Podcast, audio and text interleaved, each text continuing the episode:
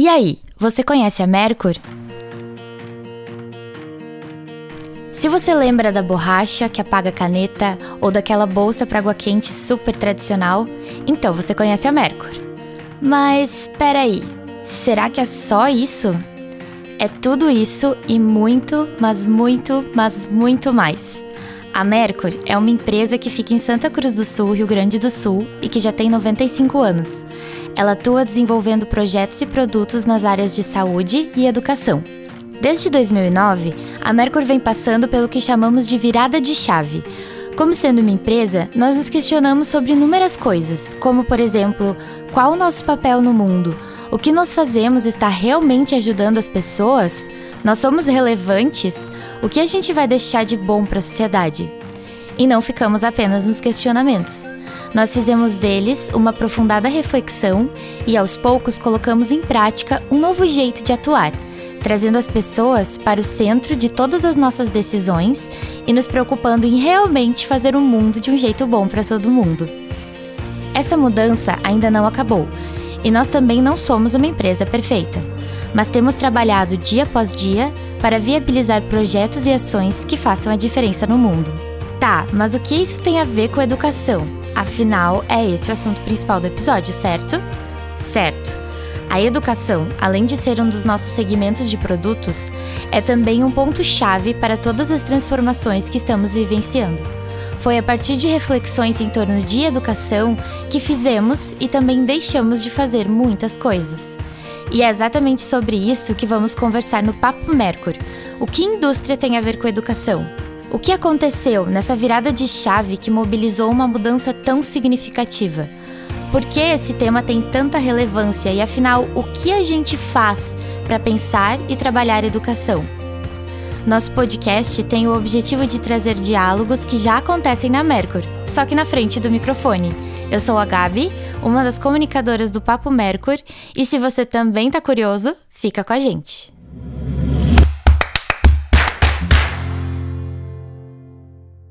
Oi, pessoal! Me chamo Camila, mais conhecida na Mercur como Cami. Estou muito feliz em estar com vocês no primeiro episódio do podcast Papo Mercur. Que responsabilidade, né? Este projeto representa muito para nós da Mercur. A gente acredita que momentos de diálogo como este proporcionam a gente se conectar como pessoas e evoluir, algo muito necessário nos dias de hoje, né? Hoje vamos conversar um pouco sobre educação e indústria. Estou com a difícil tarefa de me apresentar, mas é complicado falar da gente, né? Então, passo o bastão para o meu colega Gustavo falar sobre mim. Então tá. Oi, pessoal. Oi, turma, como eu costumo falar. É, eu sou o Gustavo é, e esse é o primeiro podcast que eu estou participando e não só ouvindo. Isso me deixa imensamente feliz. É, é um sonho para mim. Participar do Papo Mercury com essa mesa maravilhosa sobre esse assunto tão bacana é muito gratificante. A gente já ouviu um pouquinho agora a voz da Cami, a nossa host, colega comunicadora do Papo Mercury, aquela amiga que, além de muito querida, está sempre junto para contribuir com qualquer assunto. Ama estudar, viajar, ler, mergulha nos conteúdos. Aprender uma de suas paixões. Sempre traz reflexões que conquistam a atenção da equipe toda. Sabe aquela pessoa que sorri com os olhos? Essa é a Cami. Obrigada pelas palavras, Guca. O Gustavo é conhecido como Guga, como eu falei aqui, e é também um comunicador do Papo Mercury. É o moço dos layouts, das tendências e das análises críticas. Apaixonados por séries, filmes, documentários, enfim, tudo que envolve cultura, entretenimento e super-heróis, é claro. Sempre busca trazer novos conhecimentos e estudos para a discussão, o que nos inspira e nos movimenta diariamente na Mercury. E é ele que vai apresentar um dos nossos convidados de hoje. Então, vamos aos nossos convidados. Hoje estamos aqui com duas pessoas muito especiais na Mercury. O Jorge Helzel Neto, nosso facilitador na empresa, e a Márcia Murilo, que atua como pedagoga na Mercury. Jorge, conhecido por alguns como Jorginho, está há três décadas na empresa, tem 58 anos, é casado e pai de um casal de filhos. Ele faz parte da terceira geração da família que conduz a empresa. Jorge se define como curioso, pois sempre busca ouvir as pessoas, entender os processos e aprender. Ele acredita que a empresa precisa trabalhar em função das pessoas e não se servir delas. Mal sabe ele que é uma inspiração para nós. Além de tudo isso, quem é que é o Jorge? É... Bom, boa tarde para todos. É um prazer grande estar aqui nessa mesa, recheada de boas ideias, de bons papos, de boas conversas, né? É, bom, o Jorge, além de marido, ele é pai, ele é filho, ele é irmão, ele é amigo. É, e é isso, acho que vamos conversar um pouquinho sobre educação, sobre o que, que a educação tem a ver com a Mercury e como que a gente toca isso dentro da empresa, né? Muito obrigada, Jorge. Vamos à nossa segunda participante dessa mesa, Márcia Murilo. É pedagoga há 20 anos, casada, mãe de duas meninas e professora do ensino fundamental da Escola Educação Básica Educar-se, em Santa Cruz do Sul. Trabalha na Mercury já há oito anos. Contribui nos processos de aprendizagens da empresa e também nos conteúdos sobre educação da Mercury. Está sempre pronta a pensar em novas maneiras de desenvolver conteúdos e de torná-los acessíveis para as pessoas. Muitas ideias surgem a partir dessa cabecinha aí, confesso que eu já me aproveitei de muita delas. Mas além de tudo isso, quem é a Márcia? Pois é, quem é a Márcia? Boa tarde também, boa ou bom tarde. dia, boa noite, não sabemos, né, que horas que o pessoal vai nos acompanhar. Mas a Márcia é tudo isso também e, e uma pessoa que tem energia e sonho, né, de, de ver um mundo melhor, né? Eu sei que esse também é um, é um, um desejo da Mercury de construir um mundo de um jeito bom para todo mundo, mas eu também tenho isso e às vezes fico pensando o que eu posso mais, né? O que eu não estou fazendo ainda, né? Às vezes a gente acha tão pequeno o que a gente faz, né, todos os dias. E eu, eu sou uma sonhadora da educação e de acreditar que sim, a gente vai conseguir transformar o mundo. E acho que é isso. Ah, que Uau. legal. É tão bom ouvir uma, uma frase como essa que nos conecta né, com a importância da educação no mundo que está dado como hoje. Então, acho que esse podcast vai servir para nos inspirar mesmo. Esperamos. Uh, a gente quer agradecer muito por vocês estarem aqui, estarem topando participar desse nosso primeiro episódio desse podcast. A ideia é que as conversas que já acontecem na Mercur, elas possam ser compartilhadas agora na frente do microfone. Então, a gente, uh, a gente já conhece vocês, sabe o quão é incrível tá conviver com vocês no dia a dia também, às vezes conversar fora de hora, conversar nos corredores. E a gente está aqui para trocar ideia, mais especificamente a gente vem falar de educação, com uma pergunta disparadora. Afinal, o que indústria tem a ver com educação? E no último final de semana, nos dias 22 e 23 de novembro, a gente conversou muito sobre educação. A gente teve no Laboratório de Inovação Social da Mercur muitas discussões sobre como é que a educação está dada e como ela pode se desenvolver frente às necessidades que a gente vê. Então, para começar, eu queria fazer uma pergunta para vocês que é da responsabilidade da Mercur. A Mercur desenvolve inúmeros produtos na área de educação, como giz de cera, cola, a tradicional borracha de apagar, que está há 80 anos no mercado. Uh, mas a gente fica se perguntando assim: qual é a responsabilidade enquanto uma empresa que desenvolve produtos na educação no mundo? É, bom, eu andei tendo uns insights aí durante esses últimos dias e em algumas conversas que a gente andou tendo e rolando. E eu fiz uma descoberta, eu acho que essa descoberta talvez seja para mim mesmo, né? Eu descobri que a gente não nasceu para trabalhar, né? Isso é uma coisa meio doida, né? Nesse mundo que a gente vive hoje, né? Mas eu acho que mesmo a gente não nasceu para trabalhar, né? A gente trabalha para pagar a pilha de boleto que está lá em casa, né? A pilha de boleto que se acumula nas gavetas lá e para dar conta da vida que a gente escolheu ter muitas vezes, né? É, então, por que, por que uma indústria, por que, que uma empresa é, quer mexer agora com a questão da educação, né? É, eu acho que isso faz parte da nossa vida, né? Se a gente não se preparar como ser humano para a vida, né? Eu acho que a gente vai estar tá perdendo tempo, né? Estamos deixando passar uma oportunidade. É, mergulhado no trabalho, mergulhado em estudos, é, muitas vezes focados na nossa profissão, naquilo que a gente trabalha, né? E a gente esquece que a vida tem outras coisas, tem outras, tem outras vidas por trás do trabalho e nós precisamos viver essa vida, né? E essa vida que muitas vezes é, não é exigida de nós, mas é a vida que faz falta para nos conectar enquanto seres humanos, né? Enquanto viventes desta comunidade humana. Pois é, a gente, na verdade, em 2009, né, o Jorge também pode depois uhum. contar um pouco sobre essa virada de chave, né, e o quanto a gente tomou algumas decisões, né, decisões que foram divisores de água para Mercur, né, e eu me peguei, assim, com essa pergunta pensando nisso, né, qual é o impacto que a Mercur, enquanto produtos de educação, causa na educação, né, e num primeiro momento, a gente pensava, né, que causava impactos, nem pensava muito nos impactos, né? A gente simplesmente, o Jorge falava no sábado também, nesse nosso encontro, né, sobre a gente fazia, né? Não se relacionava com escolas, pouco conhecia professores, conhecia distribuidores, representantes, né? Mas o quanto a gente começou a se dar conta que a gente chegava muito fácil na educação. E chegava, a gente chega ainda, né? Na mesa de toda criança, num estojo de uma mochila, de um, de um adolescente, né? Enfim, ou até de um adulto. Então, assim, uh, a gente tem que pensar sobre isso. Que impacto é esse, né? E eu me peguei conversando com algumas pessoas, principalmente com a nossa nova linha de borrachas, uhum. das borrachas com frases que fazem, uh, que provocam, né, a reflexão e o quanto, né, uma borracha que para nós era uma borracha uhum. até alguns anos atrás, pode provocar outras coisas que antes não provocavam, né?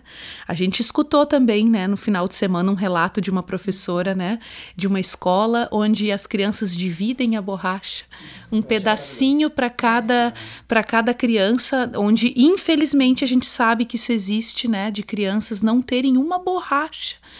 E, o, e eu nunca tinha pensado nisso no que ela falou, né? Eu não lembro o nome dela, né? De Santa Maria. Santa Maria.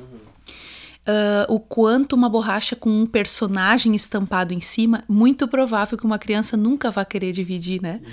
É, ela, ela falou uma coisa bem legal. Eu acho que a gente, desculpa, mas a gente vai, eu acho que a gente vai abordar isso mais pra frente, mas quando ela, ela usou o termo borracha enfeitada. Uhum, isso eu achei simbólico, assim, ela falar isso, né? Ninguém quer, ninguém quer, é, ninguém quer dividir uma borracha enfeitada. Para mim foi muito simbólico o enfeitado. Uhum. E não é por mal. Uma criança não é má porque não quer dividir. É porque é tão difícil talvez ter uma borracha enfeitada e dividir. Então, uma borracha sem enfeite talvez convida mais a essa partilha, né? Não que eu queira que se partilhe uma borracha borracha. Eu gostaria que todos tivessem uma borracha, né? Pelo menos uma borracha, né? Nesse Brasil todo.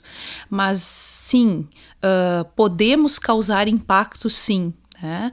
Enquanto reflexão, enquanto ação de uma indústria, né? Que muda o seu jeito de pensar, né? A gente pode dizer de repente então que uh, a gente era um pouco mais reativo antes e mais proativo dentro da educação? Eu não sei, sabe que é, é, eu tenho um pouco de problema com essa palavra impacto, né? Uhum. Porque ela parece que gera uma pancada, né, na gente. Né? E, e, na verdade, eu acho que a gente causava algumas pancadas como impacto, né? Principalmente quando a gente fala das questões mercadológicas, de como é que a gente fazia para chegar na criança e na sala de aula né, com o marketing. A Mercury nunca foi muito agressiva em termos de marketing, né? Mas, uh, de certa forma, uh, uh, depois de estudar um pouco sobre isso e de conversar com, né, com mais pessoas, a gente se viu, sim, causando uns impactos bem, bem importantes e negativos, né?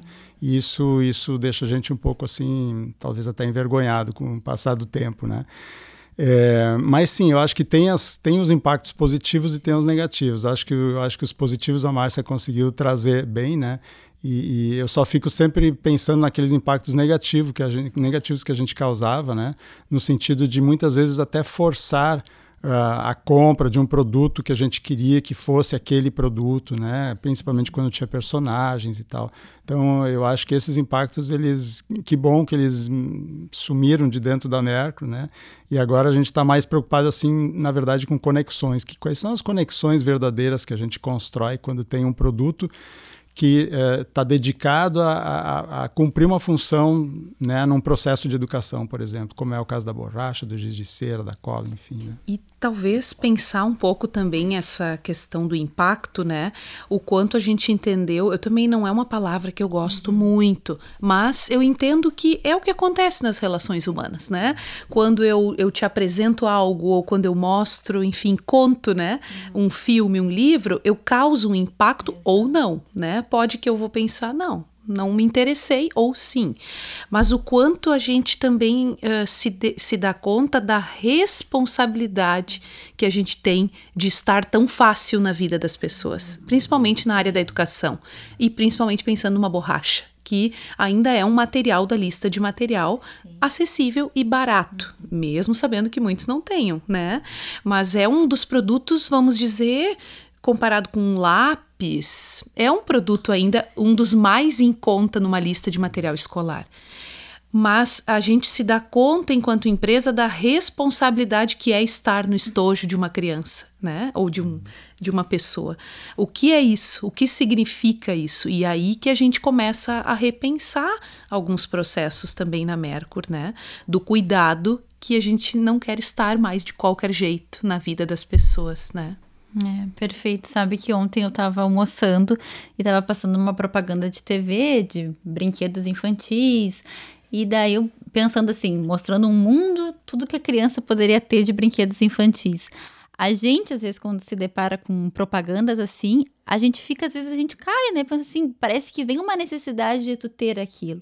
Aí, quando a gente tá falando do público infantil, assim, quando tu apresenta materiais escolares dos mais diversos, com cheiro, com cores diferentes, a pessoa ela vai se interessar por aquilo não pela a função que ele traz na vida dela, e sim pelo que ele pode proporcionar, até às vezes de status ou alguma coisa assim. Então, quando vocês trazem nessa caminhada da Mercury, assim, de pensar qual é a finalidade daquele produto, o que, que ele, o que, que ele impacta na vida de uma criança, é muito importante, né? É uma reflexão que a gente tem que fazer não somente para a educação, para uma borracha, mas para tudo na nossa vida.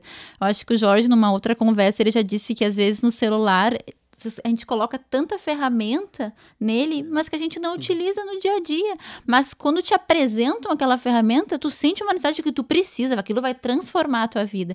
E sendo que o que pode transformar a nossa vida é o que a gente tem dentro da gente, né? E, e além do produto, né? Quando a gente quando a gente leva um produto que tem uma marca gravada em cima dele, um nome gravado em cima dele, esse nome quer dizer alguma coisa, ele tem algum significado para as pessoas, né? E qual é o significado que a Mercur quer deixar no nome dela para que quando a pessoa olhe para o produto, veja aquele nome ali, o que, que ela pensa sobre aquele nome, né? Qual é o que que, que, tá, que, que vai junto com aquele nome, né? Eu acho que essa é uma preocupação que a gente precisa ter também me peguei pensando agora numa outra coisa, o quanto a gente se encontra com pessoas enquanto Mercur, né? E muitas pessoas trazem a referência da borracha Mercur, né? E, e curioso é que nenhuma traz na sua referência, quando pelo menos as experiências que eu tive, não é dos, dos licenciados que estavam na borracha Mercur né? Não. É do símbolo Mercur é. e das memórias que isso remete, né? Então, o quanto, nesse caso, não fazendo apologia à marca Mercur, né? Mas como a gente está falando disso, da sim, da importância de uma marca e, e, entendo também quando a Camila faz desse, fala desse assédio, né? Uhum. Do quanto não precisa tanto para estar na vida das pessoas, né? Não precisa ser desse jeito, né? Pode ser de outros. A gente não está dizendo também que o nosso jeito é o melhor, nem o mais correto. A gente só está dizendo que a gente está querendo estar de um outro jeito. E que talvez daqui a uns anos a gente repense isso também, né? É, a, a gente vê muito uh, nas pessoas que eles estão precisando, as pessoas estão precisando de ajuda para tudo, né? E elas vão buscar em vários lugares. Uh, eu gostei muito da fala do Alexandre no sábado, quando ele fala, polêmico, assim, ele, ele abordou de uma maneira bem forte, acho que era o que eu acho que ele queria criar isso, que a família não é a base, né? Tem, a gente tem várias bases, assim. E a gente vai buscando essas soluções. A Cami citou o, a questão das ferramentas no telefone, às vezes é para problemas que a gente nem sabe que tem ainda, né? Uh, tem, tem um dado que eu trouxe aqui que a RBS lançou um, um, um estudo de um comportamento, de comportamento chamado cápsula, que eles listaram cinco comportamentos de, dos gaúchos, né? Que é o novo urbano, a diversidade, longevidade, bem-estar e consumo consciente.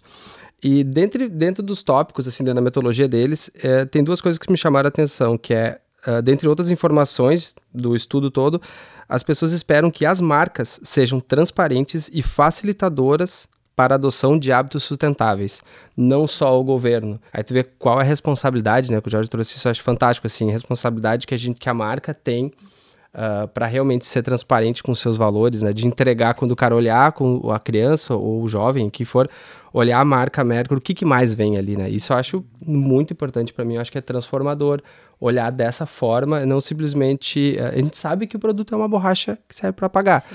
Tá, mas carimbado ali junto alguém está fazendo e esse alguém faz por quê, sabe? Isso eu acho fantástico e eu acho uma maturidade enorme que, que, a, que a Mercury tem de olhar para isso não só como qual é a responsabilidade que ela tem, né? Fazendo o produto, simplesmente não é, só tá no, estar no estojo da criança. Eu achei, é. acho muito boa essa, essa simbologia de estar no estojo. Sabe? E interessante essa pesquisa, né, de, de a gente pensar que uh, o descrédito que acaba que o nosso sistema político tem hoje e acaba que as pessoas não sentem mais uhum. confiança, né? E uma empresa, por exemplo, a Mercur, 95 anos, não tem hoje um sistema político que dure tanto tempo, né? Aqui no nosso país ele troca de quatro em quatro anos, oito em oito, né? Então assim é uma responsabilidade e talvez isso as pessoas estão se dando conta, né, de que as empresas duram mais do que o sistema político que a gente tem hoje, né, do que as instituições, é. né. Talvez estão vendo ter mais verdade em algumas empresas, né? Eu acho que essa discussão se conecta com a nosso próximo assim questionamento.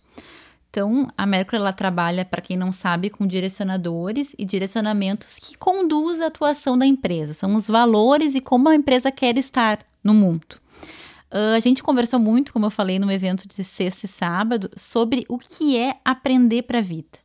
Uh, aprendizado, vida, né? O que, que a Mercury entende? O que, que é um aprendizado para a vida? Eu gostaria de ouvir de vocês, assim, como é que está a nossa atuação frente a isso? Ah, eu penso que o aprendizado para a vida é, é, aquilo além, é aquilo que a gente aprende além do profissional, né? Aquilo que a gente consegue é, é, é colocar o nosso, fazer o nosso dom ficar mais transparente e mais ativo. Todos nós nascemos com dons, né? E todos nós temos um dom principal em nós, né? É, à medida que a gente consegue fazer esse nosso dom, essa nossa, né, essa, essa nossa característica própria nossa do indivíduo, uh, treinar essa capacidade, né? sermos melhor nisso que nós viemos para fazer, eu acho que esse é o aprendizado para a vida. Né? É isso que a gente consegue contribuir mais. Eu sempre digo assim: é, quando eu vou aprender alguma coisa, eu não posso querer aprender aquilo para mim. Eu preciso aprender isso para poder uh, dar, e, dar isso que eu aprendi para uma outra pessoa. Né? Como é que eu sirvo aos outros a partir daquilo que eu estou aprendendo. Acho que esse é o verdadeiro espírito da aprendizagem. Né? Eu aprendo para servir ao outro, não aprendo para ficar para mim. Né? Não é, não é para mim que eu vou, eu não vou aproveitar isso. Né? Então, acho que esse é o aprendizado para a vida. Né? É, é, é poder colocar à disposição do outro aquilo que eu estou aprendendo. E como é que a Mercur proporciona que esse dom mais transparente surja nos colaboradores? Ah, é nas rodas de conversa, né? É nos eventos que a gente faz, nos encontros que a gente faz, né? Então, desde que desde essa virada da chave de 2009, acho que a gente cons conseguiu construir muitos momentos bem importantes assim para esse para esse aprendizado de cada um, né? Para que cada um possa é, que nem a gente brinca, né? Que cada um possa sair melhor do que entrou na empresa, né? Sair, é, sair mais maduro, sair mais consciente, né? Eu acho que essa é a proposta, né? É usar esses espaços de aprendizagem que a gente tem interno, todos os momentos que a gente tem interno, né? Para crescer, para compartilhar, para aprender, para ensinar, né? A gente também aprendeu que a gente não aprende, não só aprende, a gente aprende e ensina, né? Então, tudo isso faz parte. Teve algum, Márcia, que te marcou mais algum espaço de aprendizagem em relação a esse sentido de aprendizagem para a vida? Ai, são vários, né? Uh, o Jorge fala até assim, meio assim por cima, assim, né? Mas são intensos os, os aprendizados na Mercur e com a Mercur, né?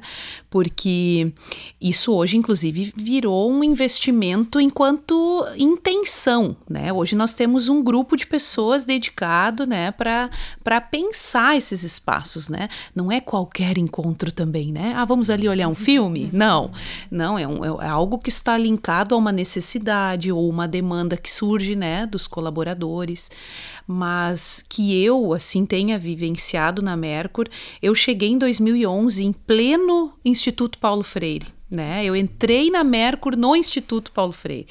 Então foi um ano de, de muitas vivências, né? E intensas e importantes e só o fato de uma pedagoga estar numa indústria, né? Que aos meus olhos, pode ser que de outras indústrias não, mas aos meus olhos é uma coisa diferente. Eu não fui, eu não, isso não estava no meu, nos meus planos, né?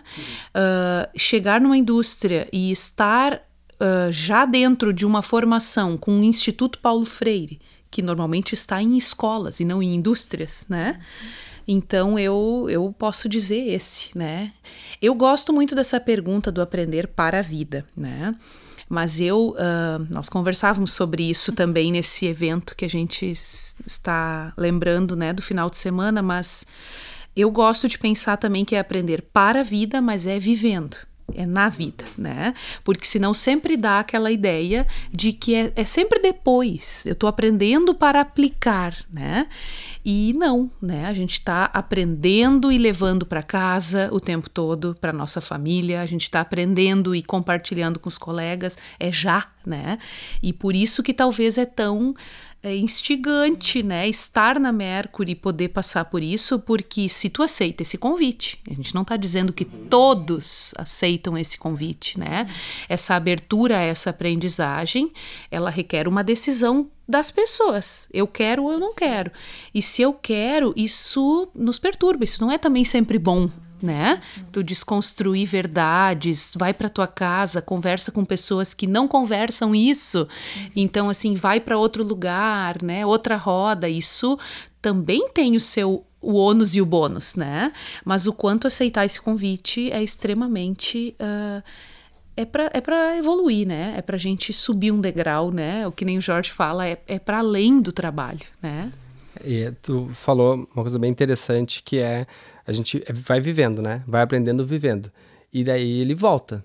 A gente vai, sai, a gente acha que todo mundo na América já deve ter, deve ter passado por essa experiência de voltar para os amigos, para a uhum. família, e daí com um pouco mais desconstruído, com uma outra, umas outras sementinhas plantadas, e daí já muda, e daí tu já começa a enxergar coisas que antes não enxergava. Daí quando volta, Tipo, essa necessidade que a gente, que o, que o colaborador tem, assim, quando ele volta para Mercury, assim, ele questiona e ele pede como é que isso é acolhido, assim, tipo, de conhecimentos que ele precisa. Como vocês enxergam isso no dia a dia, assim, tipo, alguma, uh, para como o Jorge falou do dom, né? Alguma habilidade, algum conhecimento que ele quer. Como é que a Mercur acolhe isso, assim, tipo, para ajudar ele a se desenvolver? É, nós temos, como a Márcia falou, a gente tem um grupo de aprendizagem, né, que cuida desse processo de aprendizagem dentro da Mercur.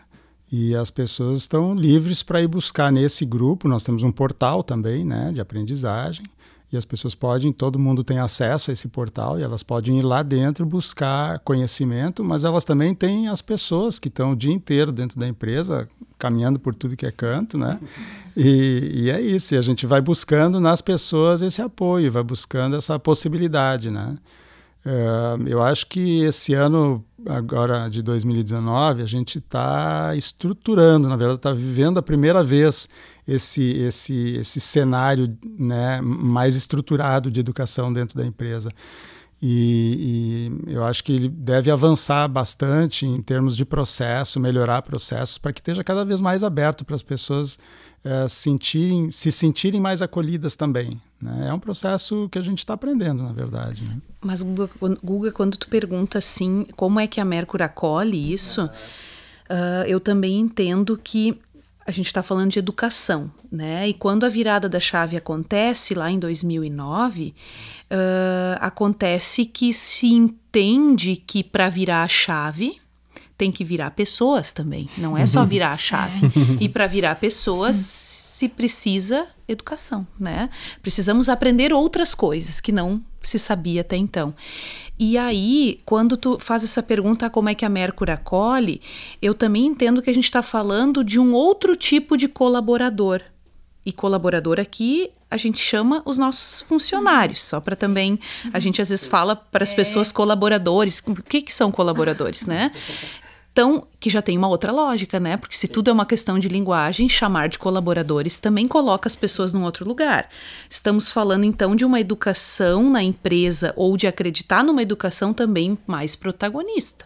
Então, no momento que uma pessoa traz uma demanda, a acolhida também dessas demandas, ela, uh, seja um sentimento, ou uma crítica, ou um posicionamento, isso também tem que ser acolhido de uma outra forma.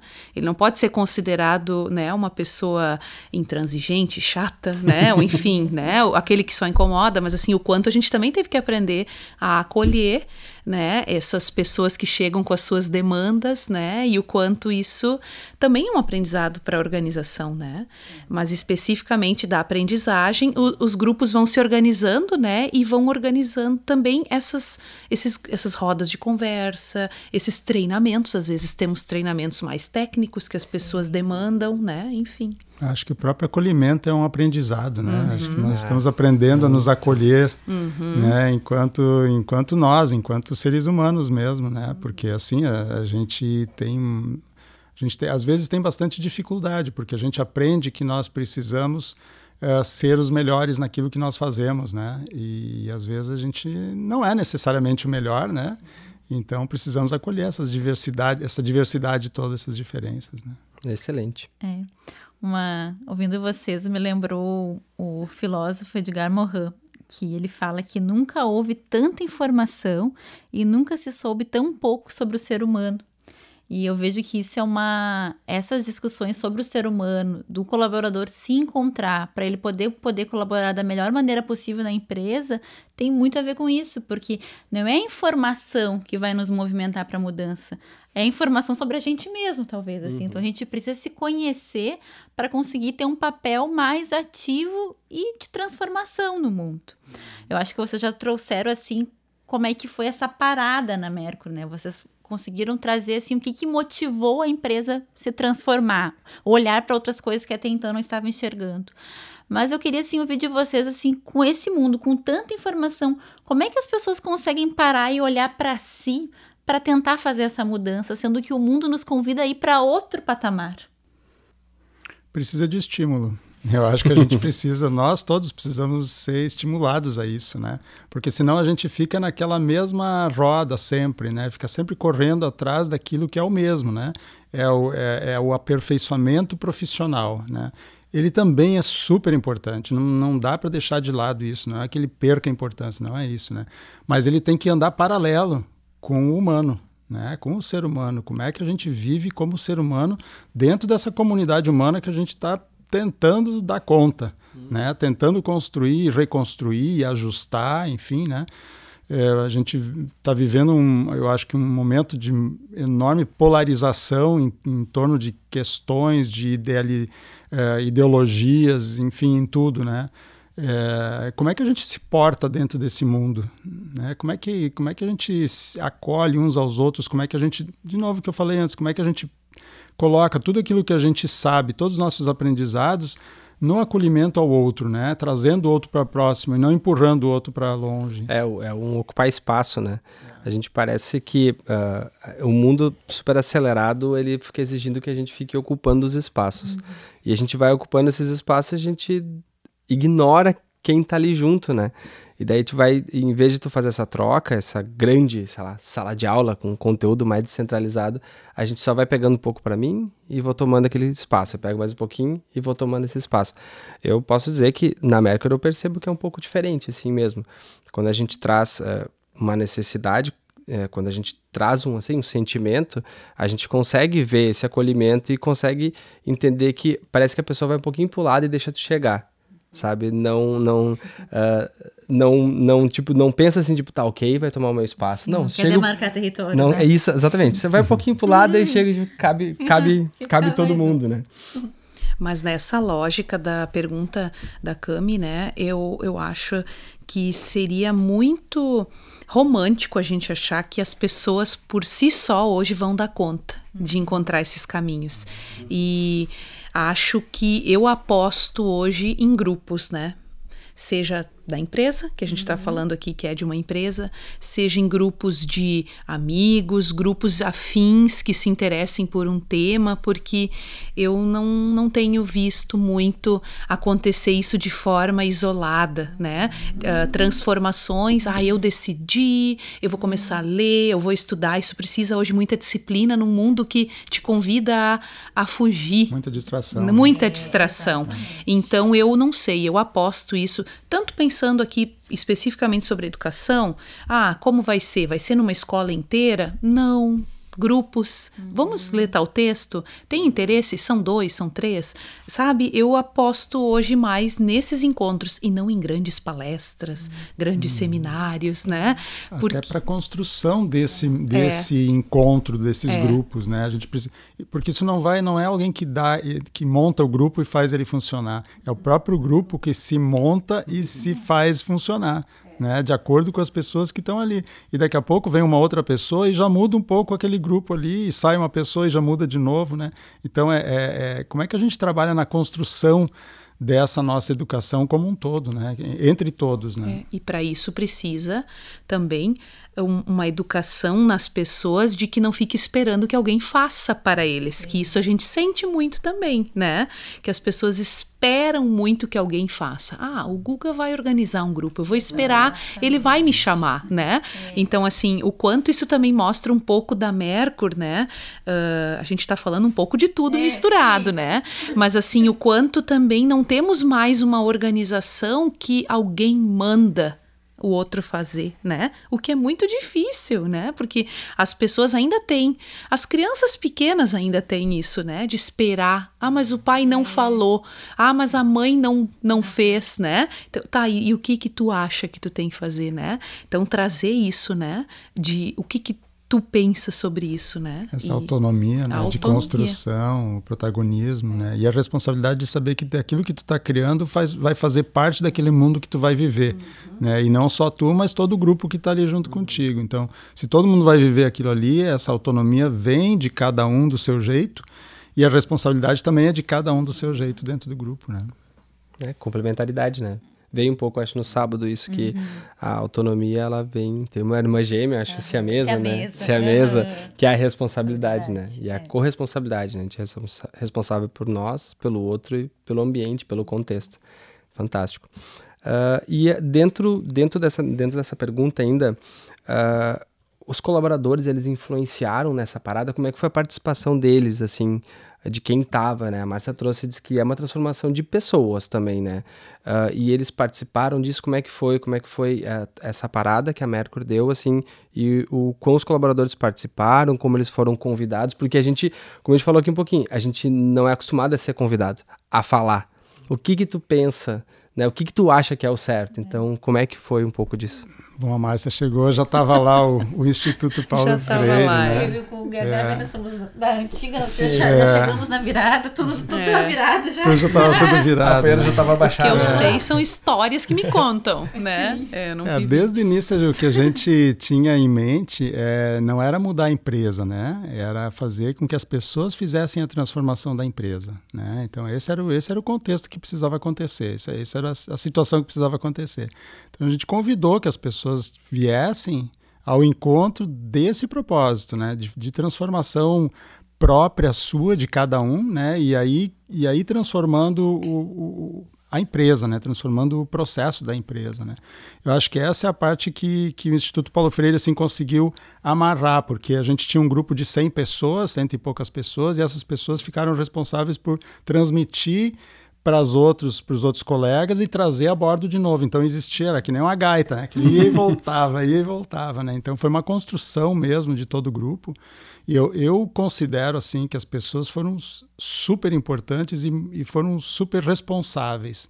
né? Porque num primeiro momento, quando, quando tu diz assim, ah, agora não tem mais chefia, não tem mais isso, não tem mais aquilo, parece que o mundo cai e vira gandaia, né? E não é isso que aconteceu na Mercury, né? Eu acho que as pessoas vieram, trouxeram muito bem a sua responsabilidade, souberam é, trabalhar com a sua responsabilidade e com essa autonomia, né? Claro que acontece percalços, natural isso, mais do que normal, né?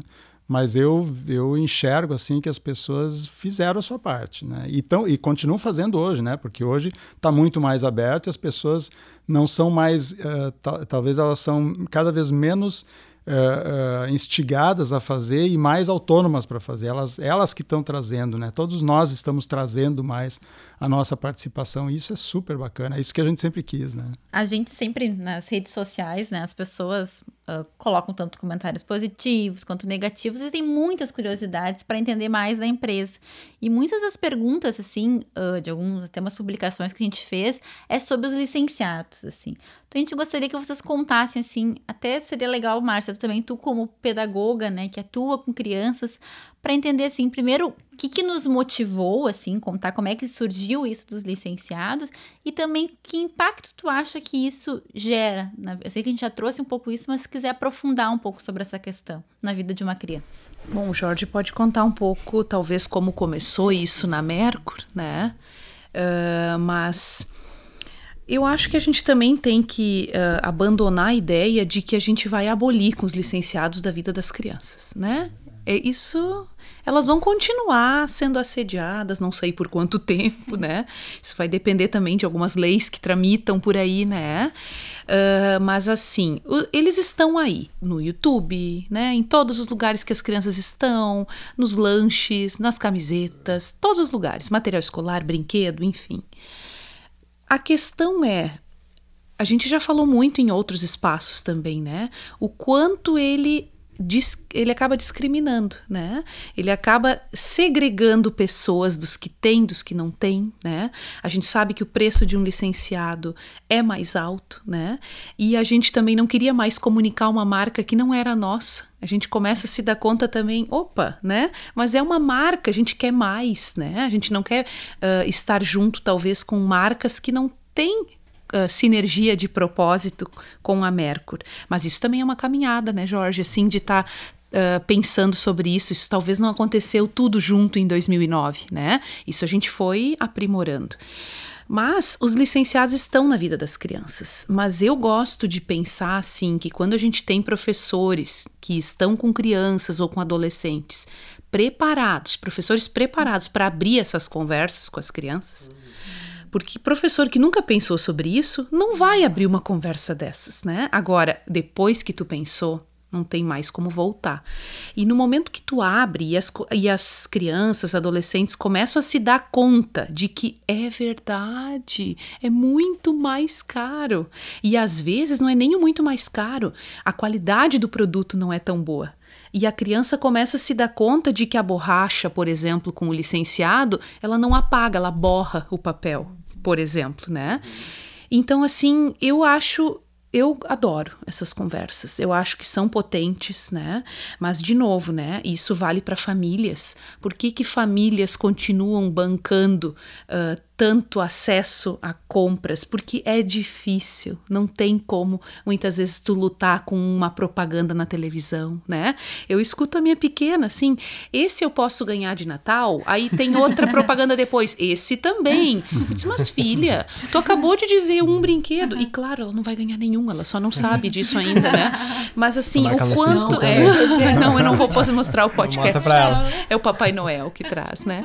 O quanto. Uh, eles vão pedir, eles vão pedir. E um é. pai atarefado, um pai que não para para pensar. Nós estamos num, num, clã aqui privilegiado, numa uhum. segunda-feira, sentado ao redor de uma mesa. Então, assim, os pais estão na corrida. Então, assim, eu vou comprar. Eu vou comprar e não é, ele não é um mau pai, né?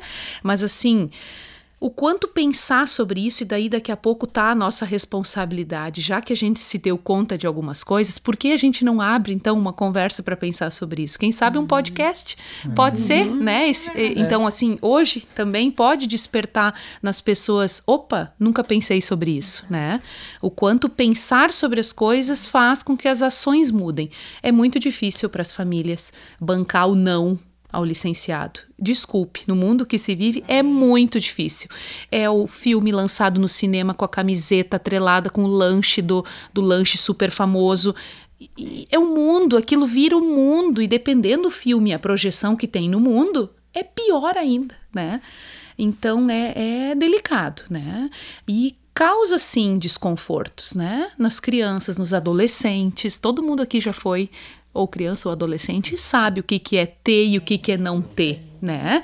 E o quanto isso às vezes, né, não tá na escolha do pai e da mãe, né, ter e não ter. Não dá, né? Não dá.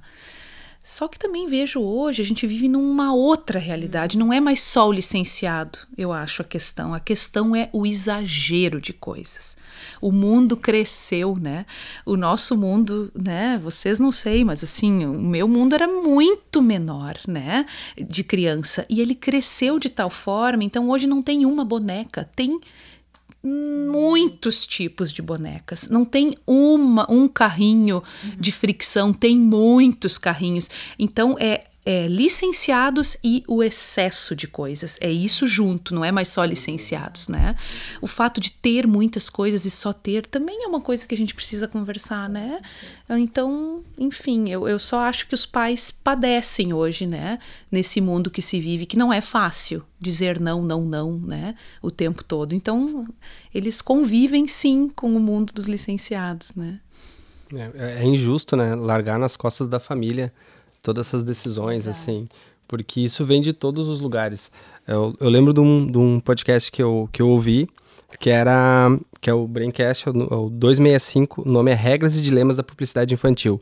A Lívia Cataruzzi, advogada né, do programa Criança e Consumo do Instituto Alana, ela fala muito sobre o mercado dos produtos, né? E como é um, um como o podcast é um podcast de publicidade, perguntaram para ela assim, tá, então como é que fica, como é que fica então para vender esses produtos? Ela disse, não se preocupem, o mercado vai dar, vai dar o jeito dele, sabe? Tipo, uh, que nem eu vi no clipe assim, nenhum dinheiro foi ferido aqui, sabe?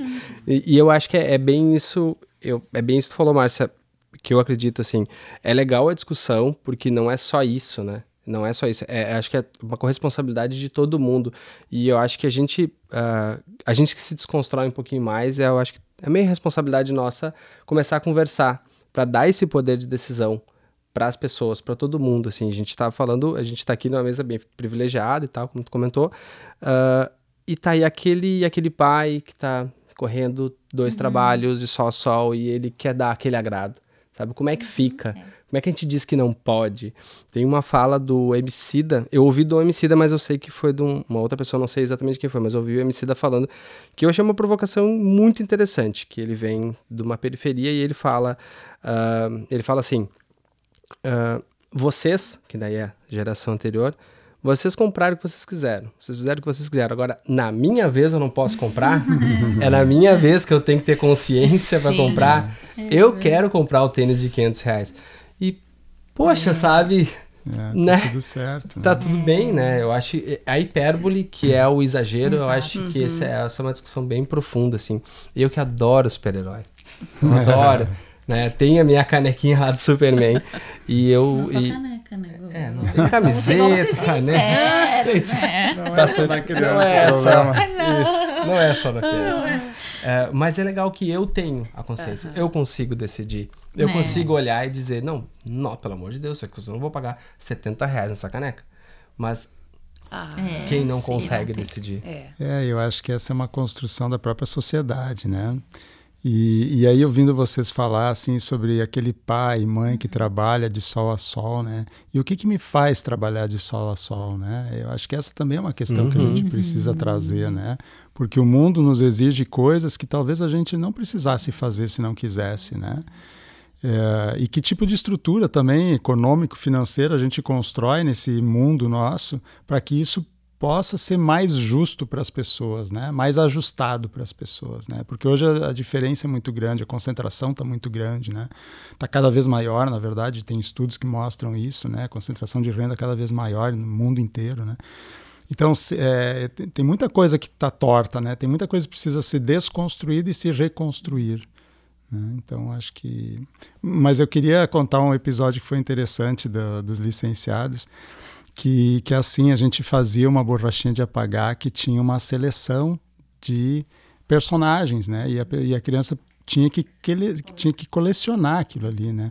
Olha que sacanagem exigir, pedir que a criança é. compre 11 borrachinhas de apagar né? Ela vai usar duas no ano, talvez, né? Bem usada, que se, se errar muito e apagar bastante, vai usar duas, né? E tinha que comprar, não é que tinha que comprar, Sim, mas estimulava, completar. né? Para completar, uhum. completar, né? Então, assim, nossa, é, é, quase um crime isso aí, né? Que a gente, que a gente como empresa, produz na sociedade. É, é triste isso, né?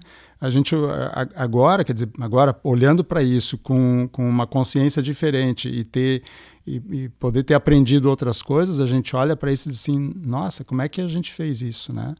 Então, assim, eu acho que eu acho que cada um tem o seu tempo também de pensar, de estruturar esses pensamentos e até da gente estruturar uma nova forma de, de, de viver, né? E, e, é bem isso, né, Guga? Não é o deixar de comprar as coisas. Não precisa de, a gente não precisa deixar de comprar, comprar as coisas. A gente precisa construir um jeito que seja um pouco mais inteligente né, de viver em comunidade. Eu acho que essa é, essa, essa é a questão que tem que ser trazida. Né? Eu lembrei que na, na minha infância que todo mundo tinha uma maleta que tinha desse, todo tipo de material e ela era muito cara e a minha mãe disse que não ia me dar. Mas o meu sentimento era que como é que eu ia pertencer àquela turma sendo a única que eu não ia ter aquelas canetinhas para me olhar, imagina, eu não tenho, como é que eu vou chegar tendo que eu não tenho? Então para ver como isso é forte, né? E para pertencer a certos grupos, tu acha que precisa ter além de ser, né? Tá uhum. tudo invertido, né? Invertido. Então essas conversas de vocês me, me recordaram assim a minha infância que por muito tempo eu queria queria muitas coisas porque eu via pessoas tendo e como é que eu ia ser, eu ia ser excluída para parece que a partir disso. Então que às vezes e a gente a sociedade acaba valorizando muitas vezes o ter do que o ser, né, que a gente conversou bastante. Mas acho que essa essa fala final assim que o Guga trouxe, o Jorge complementou, que a gente tem que fazer escolhas mais inteligentes, não é dizer não, eu nunca mais vou comprar, não vou comprar algo que é caro. Tu pode comprar, desde que tu entende que aquilo se sustente na vida que tu tem e no ambiente que a gente está vivendo. Então, acho que esse é um aprendizado que fica pra gente. Uh, eu acho que indo já para nossas perguntas finais, né? É muito bom estar conversando com vocês que surgem outros questionamentos que nem estavam no nosso radar. Mas a gente vai trazer Paulo Freire, que já foi citado bastante aqui nessa conversa, que ele diz que somos seres inacabados. E a Mercury sempre diz que ela não está pronta, né? Que ela está em construção. Então a gente quer descobrir com vocês que perspectivas futuras a Mercury tem construída em relação à educação. O que, que ela tem assim já em mente de projeto? O que, que ela está buscando? Bom, tirando que é segredo e novidade.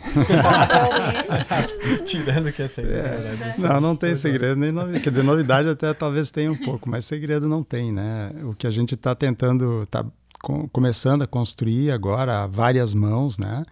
É, é, alguma coisa, algum formato no qual a gente possa compartilhar um pouco de, tudo aquilo que a gente vem aprendendo, né?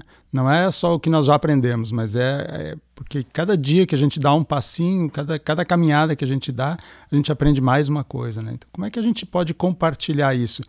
É que nem eu falei antes, né? Quando a gente aprende alguma coisa, não é para a gente, é para os outros, né? Como é que a gente serve isso aos outros? Então a Mercury está aprendendo um monte de coisas e acha que são coisas bacanas, pelo menos para a gente está sendo bacana. Então como é que a gente compartilha isso com as outras pessoas. A gente está tentando construir uma estrutura, alguma coisa um pouco mais estruturada. Já tem alguns exercícios que a gente está fazendo, alguns exemplos que a gente está fazendo. Tipo, o curso de cocriação que aconteceu é um exemplo disso. Isso, né? é um exemplo disso. Né? E assim tem outros pipocando em, né, em, várias, em vários estágios ainda, né? É, então a gente está testando esse nosso jeitão de poder compartilhar esses aprendizados, né? Acho que não podemos deixar de mencionar também que desde o ano passado a empresa está trabalhando a partir de linhas de trabalho, né? E essas linhas de trabalho, uma delas é focada, duas, né? São focadas uh, especificamente para a área da, da, da, educação. Mas a gente também aprendeu muito nessa caminhada desde a virada de chave, né? Com essa aproximação que a gente teve com as escolas, com professores, né? Com uh, famílias também, e o quanto isso se mantém né, na Mercury enquanto funcionamento né, orgânico da empresa. Ou seja, não vamos lançar um produto sem saber a real função dele, a real necessidade que as pessoas têm dele, né? Ou melhor ainda, fazer a partir de uma necessidade que a Mercury consiga identificar nessas, nesses relacionamentos que a gente tem. Então eu gostaria de, de talvez destacar isso, né? O quanto esses relacionamentos e engajamentos com escolas, com instituições, né? O Jorge falou de um formato mais, uhum. uh, vamos dizer, estruturado, né? Para a Mercury, no caso, enquanto educação, mas também a gente lembrar de destacar isso, né, dos, dos nossos esforços para estar tá atendendo necessidades, né, que a educação tem, né, e daqui a pouco a gente pode destacar também alguns dos nossos esforços para isso, por exemplo, a nossa tinta pump, né, uhum. que ela surge de um jeito diferente e para tentar provocar um pouco mais a escola, né, a viver esse uh, momento de pintura de um jeito uhum. mais compartilhado, né? Onde é uma tinta que pode ser uh, a criança pode se servir, o professor pode servir, não é um individual de cada um. Então a gente vai provocando a educação ou também aprendendo com a educação desse jeito, né?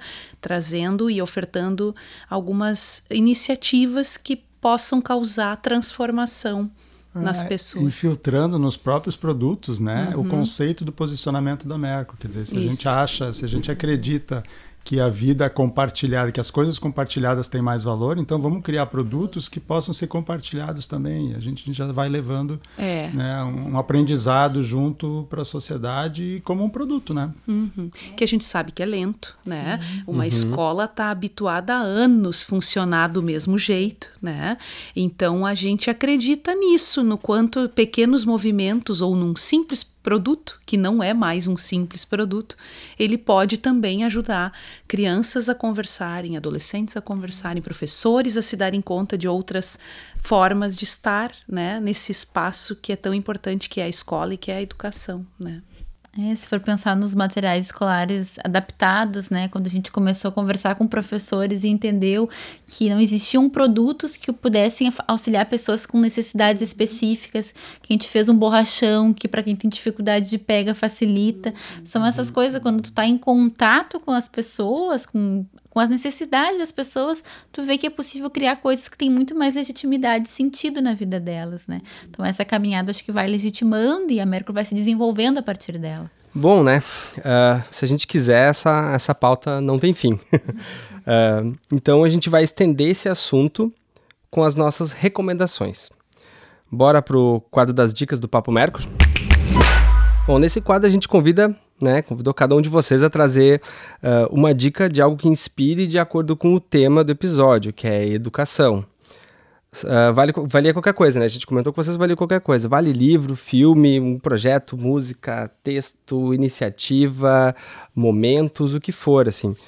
E eu vou começar com a minha dica e eu já vou furar o protocolo. eu trouxe quatro dicas. É, não, não só uma. Eu não consigo, eu não me aguento. Uh, e eu pensei em tanta coisa que eu não consegui ficar só numa, né? E como a Cami lembrou, assim, eu gosto de um monte de coisa, né? Filme, série, livro e também podcast, que é uma das minhas paixões, eu não tenho como deixar de indicar podcast. Eu vou indicar o Naruhodo, ou Naruhodô, que é um podcast curtinho, ele é acessível, ele é bem interessante, ele é sobre ciência, senso comum e curiosidades. Ele é apresentado por uma dupla que eles se descrevem como um leigo curioso, que é o Kim Fujioka, e o cientista PhD Altair de Souza. O Altair ele é formado em psicologia, ele é PhD em psicologia e ele, ele é professor também e ele está fazendo estatística, então é um cara mega, uh, mega qualificado. E o episódio que eu quero estar dividir em dois episódios do tema é qual o efeito da publicidade sobre as crianças. É o episódio 208 e 209 traz muita referência, vários estudos, como isso impacta no cérebro, no desenvolvimento, nas memórias, e ele e a posição assim é muito parecida com o que a gente acredita, assim, ele acha que é um crime a gente, né, falar com crianças nesse, nesse tom. Nenhuma criança está preparado para fazer essa escolha, ela não tem como, ela não consegue discernir mensagem uh, de uma mensagem, de uma conversa, de uma persuasão.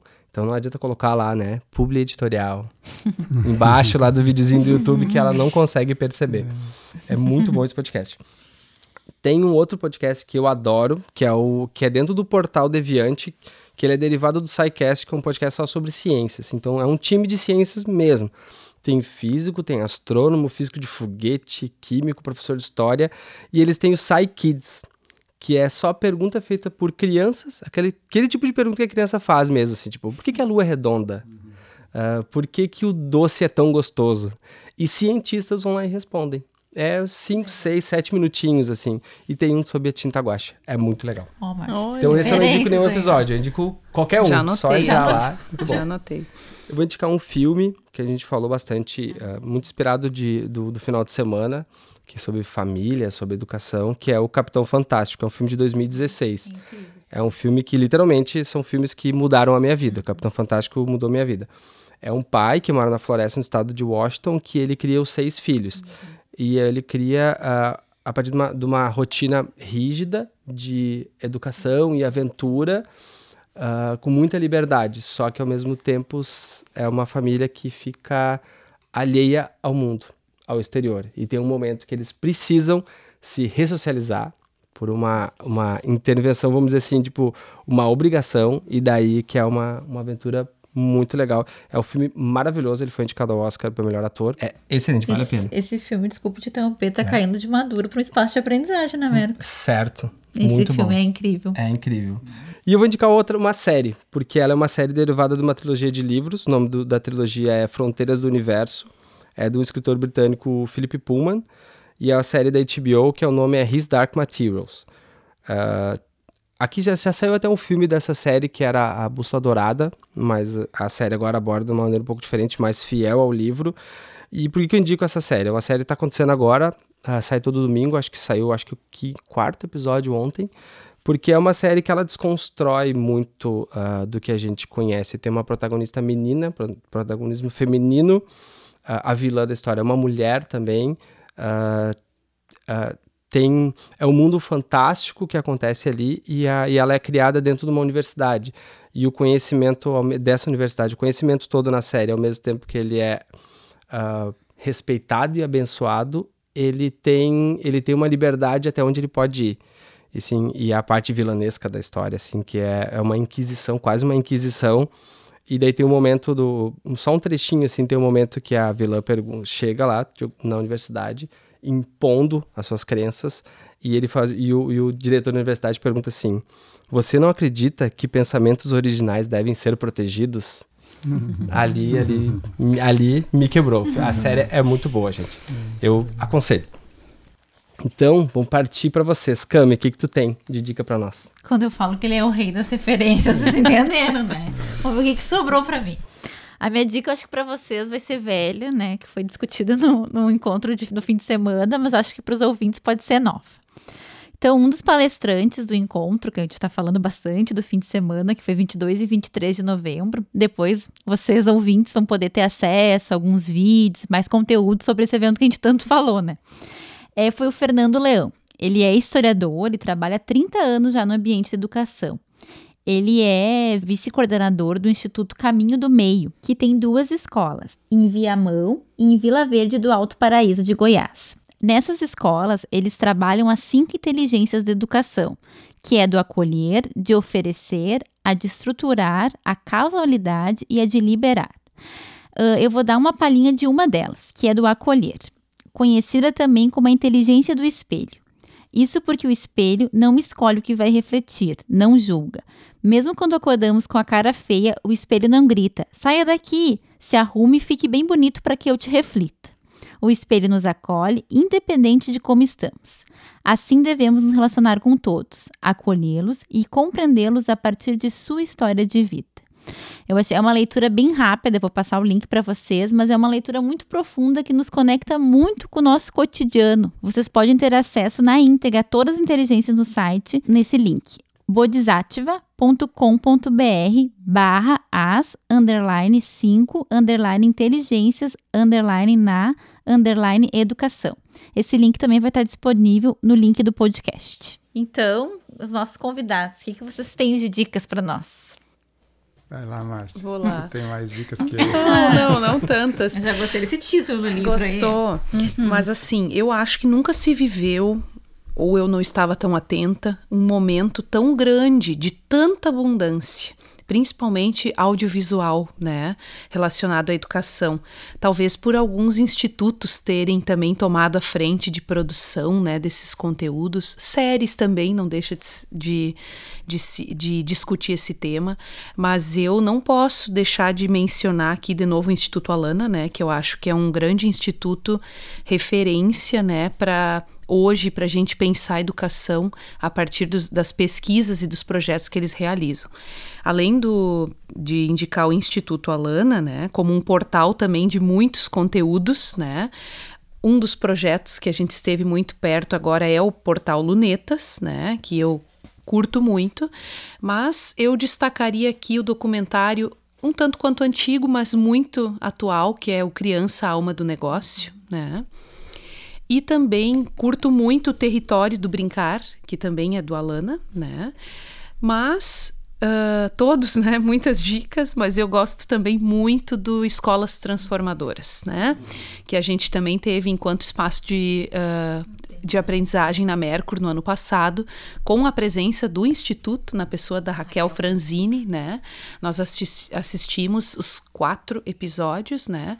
Mas em especial eu eu recomendo a Voz e a Vez, né? Que inclusive amanhã a gente tem um espaço de aprendizagem na Mercur, né? Com esse episódio, onde a gente vai reunir Uh, colaboradores e convidados da comunidade que tenham vontade de assistir e para uma roda de conversa, né? Mas eu trouxe também um livro, né, que eu, no caso, estou lendo agora, né? São vários li lidos ao mesmo tempo, né? Mas esse em especial, que é do Paulo Freire, né? Mas não é dele, então é uma biografia feita por um, um outro uh, pesquisador que eu gosto muito, né? Que é o Walter Cohen, né? Ele foi fazer o pós-doc sobre a vida do Paulo Freire, né? Então o livro se chama Paulo Freire, mais do que nunca, uma biografia filosófica, né? Então ele traz entrevistas, ele traz fotos, né? Ele conta um pouco dessa, dessa história a partir da lente dele, né? Que é do Walter Cohen. Então é uma, uma eu indico, uma ótima referência. Uau, ótimo. Ótimo, notadas.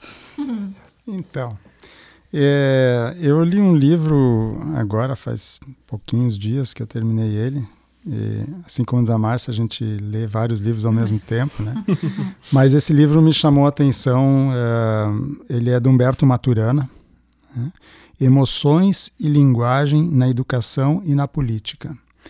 Ele é um livro assim que, para mim, talvez porque a gente esteja discutindo o, o assunto amor lá na Mercury neste momento, né? Mas ele fala muito sobre o significado do amor, o que, que a gente aquilo que a gente trata como amor e o que, que é o amor no ponto de vista dele, né, nos estudos dele. Então acho muito interessante, muito muito bacana, um livro de rápida leitura, sem não, não ele é muito bom. É, e, e, uma outra dica é assim é uma dica de fazer algumas coisas, né? E eu acho que é uma, pelo menos é um, é um é, um, é algo que eu tenho experimentado há algum tempo, que é a meditação. Né? Eu acho que a meditação é uma procura é, da gente pela gente mesmo, né? de quem somos nós nessa nossa caminhada e como é que nós estamos fazendo a nossa caminhada. Então, eu acho que a, eu sempre penso assim que é, se eu estiver de bem comigo mesmo, é mais fácil de eu criar um espaço para estar bem com as outras pessoas. E isso tem a ver para mim com a educação, tem a ver com a vida, né? tem a ver com, com tudo. Então, não precisa meditar muito tempo, não, gente. Uhum. É um tempinho que a gente tira para a gente, né? É, o dia anda tão corrido que nós não temos muito tempo para nós mesmos, né? Então, quando é que a gente tira um tempinho para a gente, para a gente se interiorizar e ir lá para dentro da gente mesmo, buscar aquelas coisas que às vezes a gente tem medo de mexer, né? Uhum. Aquelas coisas, aquelas feridinhas que estão lá dentro assim que a gente nem quer ver elas, né? Vai lá, dá uma buscada nelas, dá uma, dá uma construída nelas que bah, o resultado é maravilhoso, é muito bacana. É. Legal. Nossa. Se você pensar nas dicas, a gente tinha que começar com meditação para se encontrar, para depois entrar em outras, as outras dicas, né? É, se fosse fazer uma ordem, seria, seria um bom começo. Então, a gente chegou no nosso momento check-out, eu acho, aqui. Né? Só para os ouvintes entenderem, na Mercury a gente tem um momento check-in. Como a gente trabalha muito em rodas de conversas na empresa, a gente, o check-in é para as pessoas sintonizarem no momento presente, dizer como é que eles estão chegando no encontro, e o check-out é para saber como é que eles estão saindo. Então a gente queria saber de vocês como é que foi participar desse podcast, o que, que vocês acharam, como é que estão saindo. Ah, posso começar aqui Ah, a rolar a bola. Legal. Eu achei maravilhoso, achei muito bacana. Nunca tinha participado no podcast. É, confesso que cheguei um pouco, né, assim, meio de lado e tal. Mas achei muito bacana, foi super bacana a conversa. Estou levando vários, vários aprendizados junto, várias questõezinhas muito legais que a gente conversou aqui, que fazem parte da nossa vida e que às vezes a gente não dá tempo de olhar, né? Então, só que só tenho gratidão assim por todos. Muito bacana, parabéns. Ah, eu da mesma forma também, nunca tinha.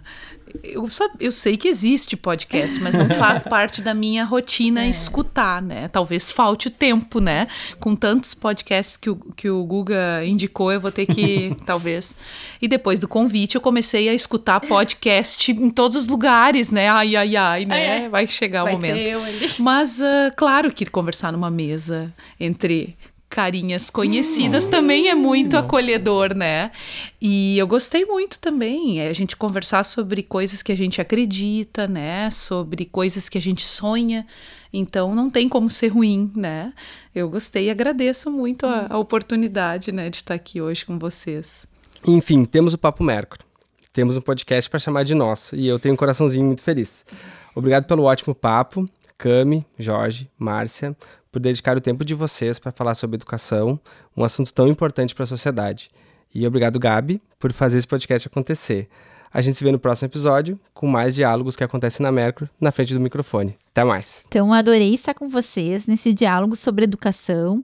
Obrigado, Guga e Gabi, por me apresentar esse universo de podcast, pela parceria e comprometimento.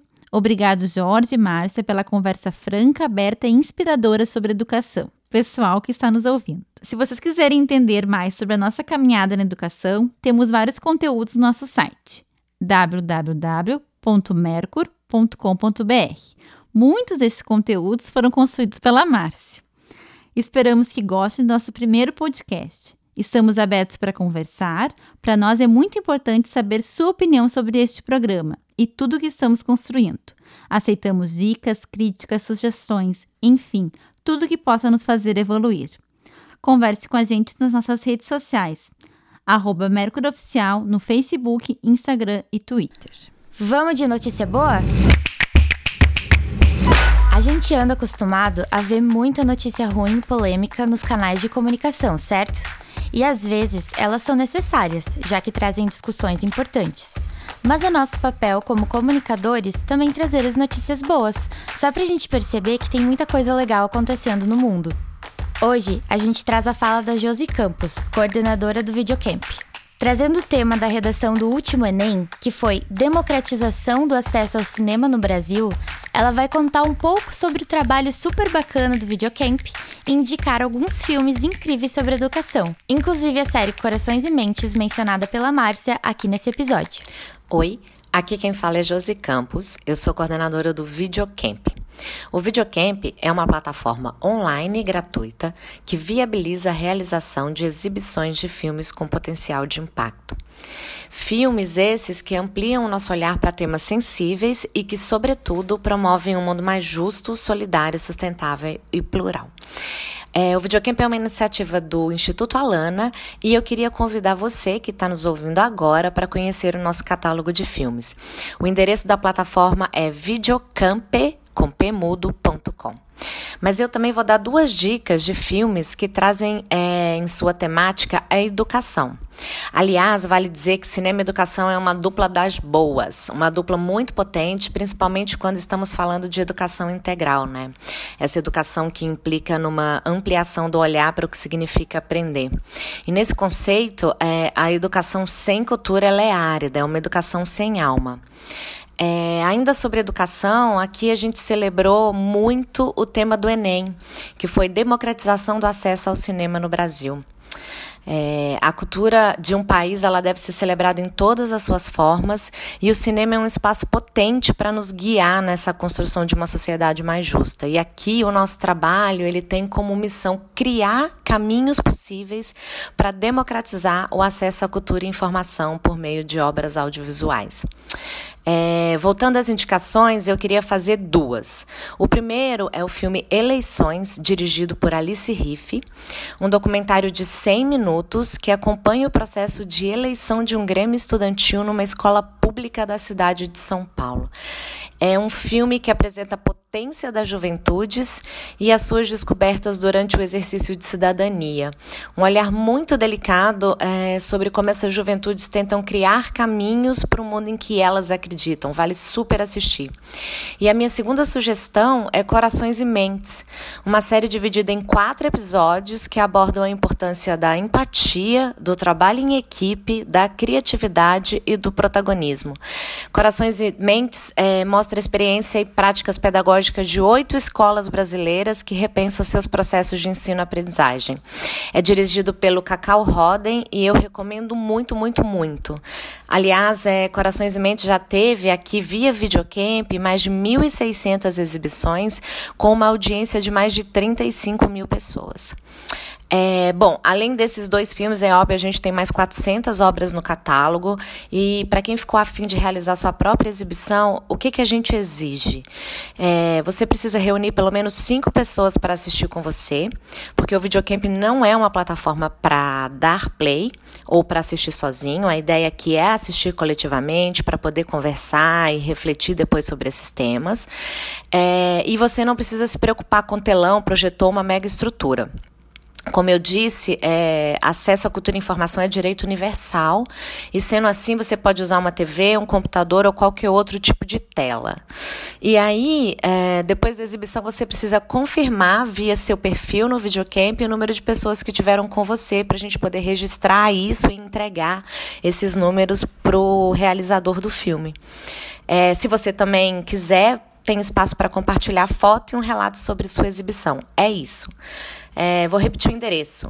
É www.videocampe.com videocamp.com, videocamp com P. O cadastro é simples e rápido. Se você que está nos ouvindo é educador, tem planejamento de atividades para ambientes educativos que foi preparado exclusivamente para você. E se você tiver dúvida, escreva para info@videocamp.com e a gente também está no Facebook e no Instagram para auxiliar vocês com qualquer dúvida. Vai ser uma alegria conversar com vocês e a gente espera que vocês realizem exibições em breve. Um abraço. Você ouviu o episódio O que indústria tem a ver com educação? O podcast Papo Mercur é uma iniciativa da área de comunicação da empresa Mercur e tem o objetivo de trazer conversas que já acontecem por aqui, só que na frente do microfone. Uma produção dos comunicadores Camila Lima, Gabriela Kopp e Gustavo Petri.